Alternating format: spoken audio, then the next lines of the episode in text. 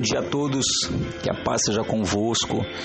Nesse quinto dia de estudo sobre oração, nesse podcast, nós vamos estar falando a respeito de uma palavra a qual a gente sempre ouve, sempre fala é, e sempre concorda com aquilo que nós estamos falando. A palavra Amém, que quer dizer que assim seja. Amém é uma palavra que usamos para terminar a maioria das nossas orações, porque nós concordamos com aquilo que nós estamos falando e pedindo para Deus. Mas por que isso?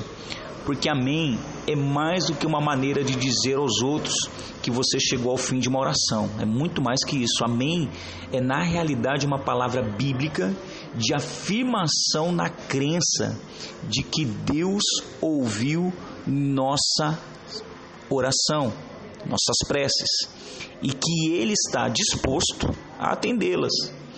Então, ou seja, desde que seja de acordo com os seus propósitos, né? É claro, desde que seja de acordo com os seus propósitos.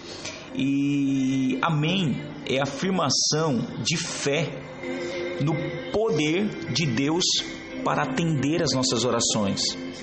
Amém é submeter a nossa vontade a Ele, com que assim seja. Então, todas as vezes que nós falamos amém, nós estamos concordando com algo.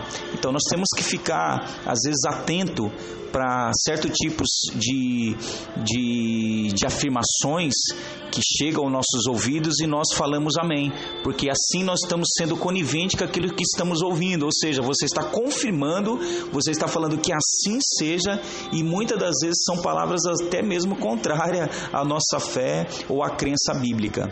Então, na verdade, a palavra amém é uma confirmação dizendo que assim seja. Amém, irmãos? Nós vamos falar a respeito amanhã, vamos começar a falar sobre a oração do louvor, ou, oração, ou, ou louvando, orando.